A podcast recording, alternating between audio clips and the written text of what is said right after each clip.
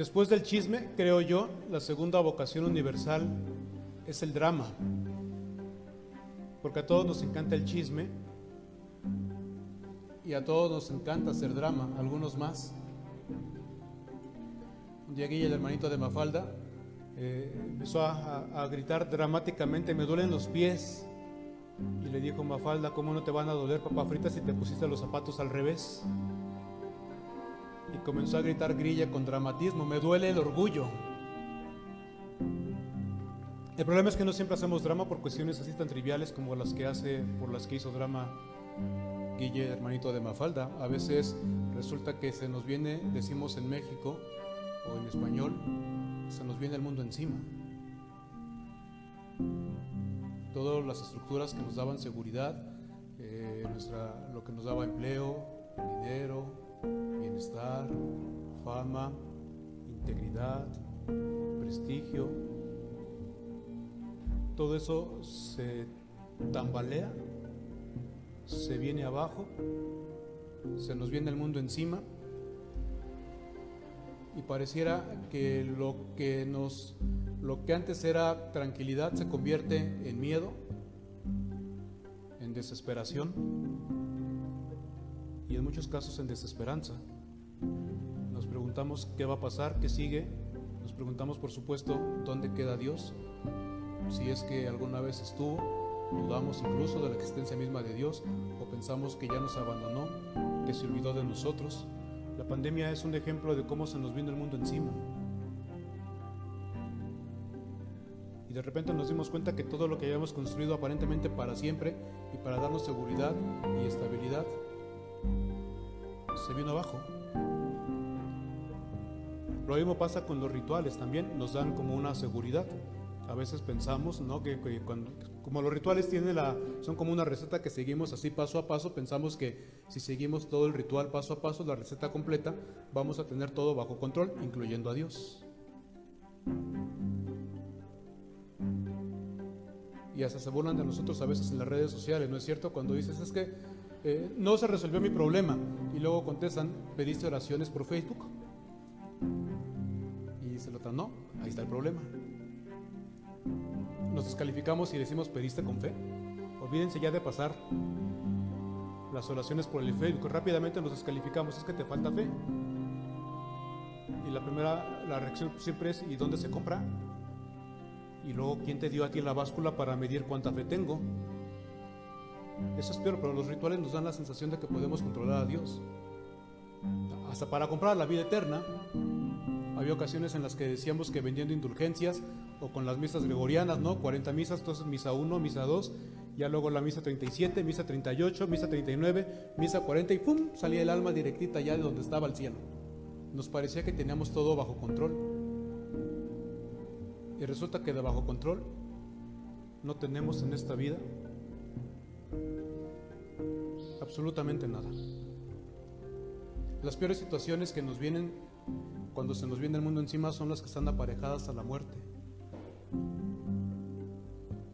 Cuando ya no está la persona que nos daba seguridad, o la persona que nos enseñó a caminar, la persona que resolvía nuestros problemas, tengo la, la certeza ya tengo establecido científicamente el axioma, no porque lo haya comprobado yo, sino de tantas veces que lo he escuchado con papás jóvenes que me dicen siempre, eh, mi axioma es, solamente aprendemos a ser hijos hasta que somos padres. Cuando dejas de comer para que los hijos coman, es cuando te empiezas a sacar el 20 y te preguntas, ¿y cuántas veces habré yo comido? porque mis papás dejaron de comer. ¿Cuántas veces estrené ropa porque mis papás no se compraban los zapatos que tanto les gustaban? Y entonces de repente un buen día la persona que nos daba el gusto, la seguridad, la luz, la sensación de que podíamos dormir en paz porque no iba a pasar absolutamente nada, ya no está. A veces se llama orfandad, cuando mueren los papás, o viudez, cuando muere la mujer o el hombre que compartía contigo la vida, y hay una ocasión en la que el mundo se nos viene encima y ni siquiera existe una palabra para nombrarlo, que es cuando, cuando mueren los hijos.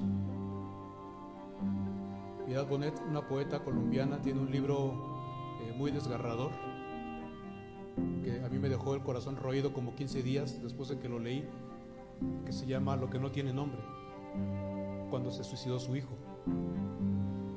Lo que ella vivió, ese dolor de perder al hijo, no tiene nombre. Cuando muere uno de los hijos de Dios, eso es lo que Dios experimenta, algo para lo cual ni siquiera existe un nombre. Les digo que se me quedó el corazón así como se me quedó mi calcetín cuando iba en la primaria. Una vez me puse mis tenis para mi clase de educación física y ya me, le dije a mi mamá, como que no me queda el tenis y ya me córrele que se hace tarde y porque pues había que llegar temprano obviamente y yo traía, sentía que traía algo ahí en el pie atorado y luego como que me roñía y luego ya después ya no sentí yo nada ya hice mi clase de educación física con mis zapatos, con mis tenis muy limpios porque a mí siempre en educación física me ponían 10 gracias a mi uniforme limpio o sea que nunca fue por mi virtud y ya cuando llegué a la casa, pues como todos los niños, con un pie me saqué el tenis, lo aventé y salió volando un ratoncito ya muerto.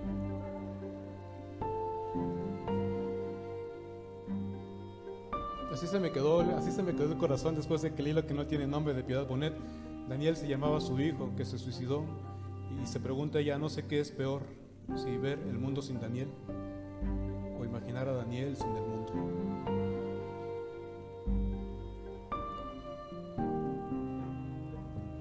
Pero eso es justo cuando ya, cuando el mundo se nos viene encima y las palabras no alcanzan para describir lo que estamos viviendo.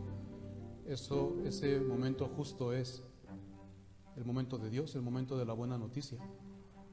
Cuando se nos viene el mundo encima de tal manera que te agachas como los jorobados y Dios viene a decirte, levanta la cabeza. Se acerca la liberación. Suena como cosa de locos, cristianismo es una religión de locos, de locura. Que Dios haya creado todo por amor, pareciera una locura. Que Dios deje de ser Dios para caminar como ser humano parece una locura. Que Dios haya querido morirse como nos morimos nosotros y haya dejado a una madre sola, como muchas veces se quedan en nuestras casas, parece una locura que Dios padezca una injusticia y sea brutalmente ajusticiado en medio de burlas y escopitajos como si fuera un vulgar ladrón es una locura. Que Dios tenga que morir, que en, Jesús Dios hubiera tenido que morir afuera de la ciudad santa de Jerusalén. Porque es que esto no es un dato geográfico. Parece que cuando el Evangelio dice que mataron a Jesús, que lo crucificaron fuera de Jerusalén, no es como decir es que fue allá en Iztapalapa donde está el cerro, no es algo mucho más fuerte. Lo que pasa es que Jerusalén es la ciudad santa y como Jesús había sido ya catalogado de maldito, pues ni modo que se contaminara la ciudad santa con un maldito como Jesús y que ese maldito sea hijo de Dios es una locura. Se nos viene el mundo encima. Solo Dios sabe lo que sintió la Virgen María viendo a su hijo eso es lo que no tiene nombre.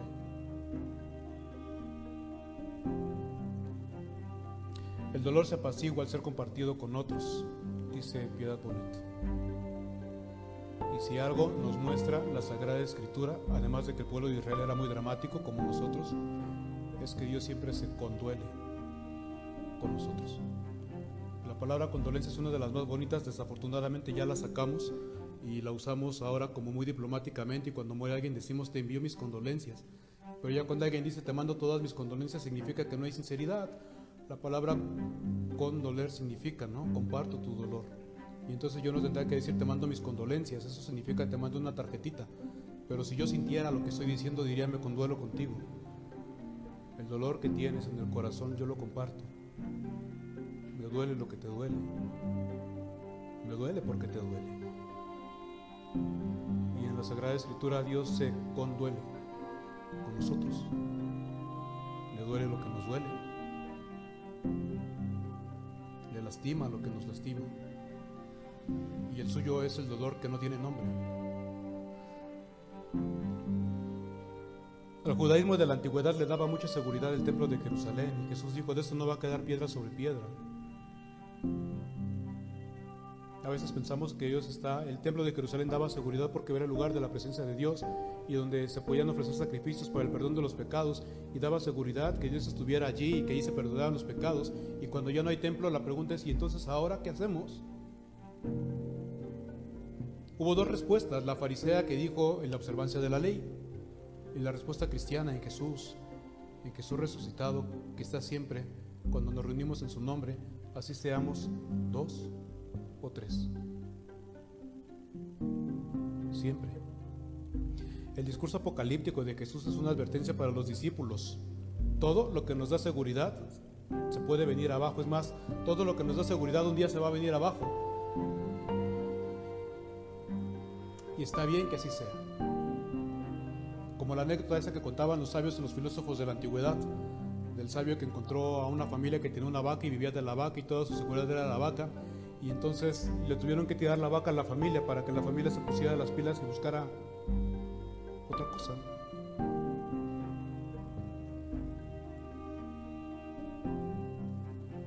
Yo estaba muy seguro de pues, que en la escuela iba con mi hermano el mayor,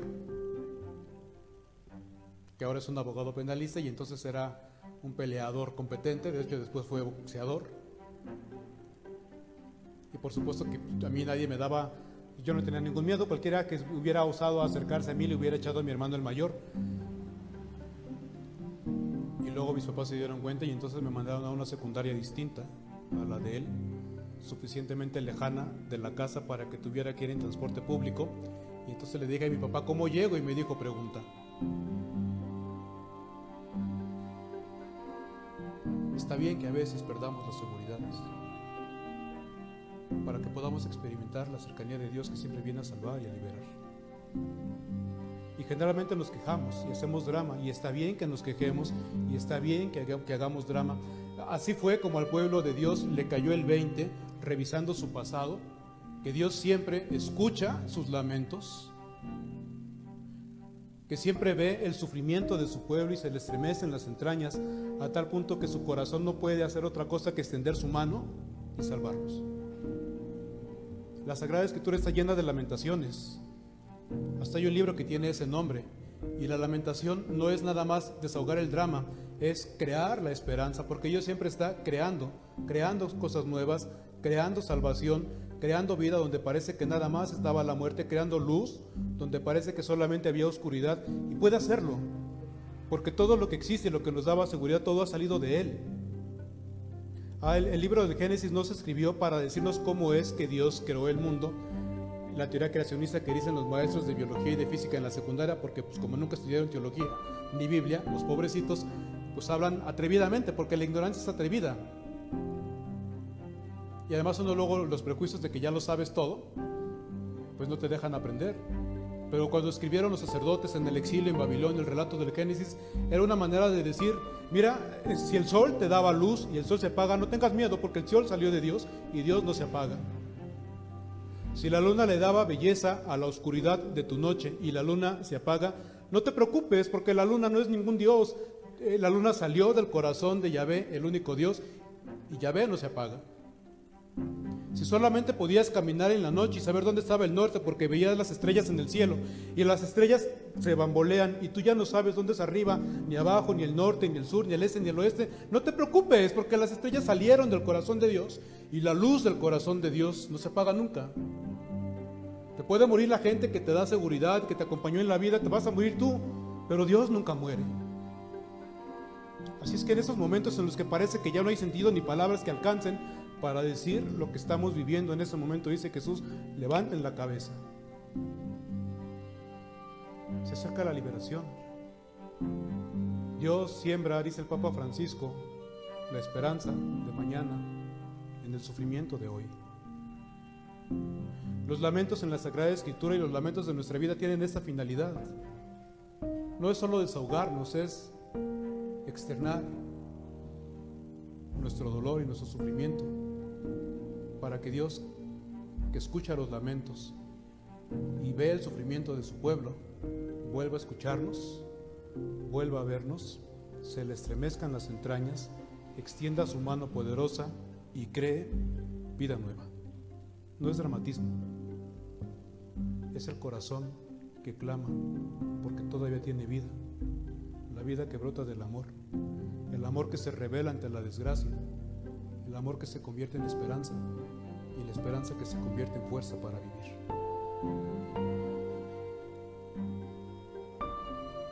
Jesús mismo también podríamos decir que fue dramático, en ese sentido bíblico, crucificado, lamentando, sentirse abandonado por el Padre. Dios mío, Dios mío, ¿por qué me has abandonado? Y reclinó la cabeza y luego la levantó contempló la llegada de la vida nueva. Y eso es el adviento, un tiempo para entender que cuando el mundo se nos viene encima, hasta con aquello para lo cual no existen palabras, con todo, nada está por encima de la fuerza de Dios, del amor de Dios, y no hay nada que nos impida sentir el corazón lleno de esperanza.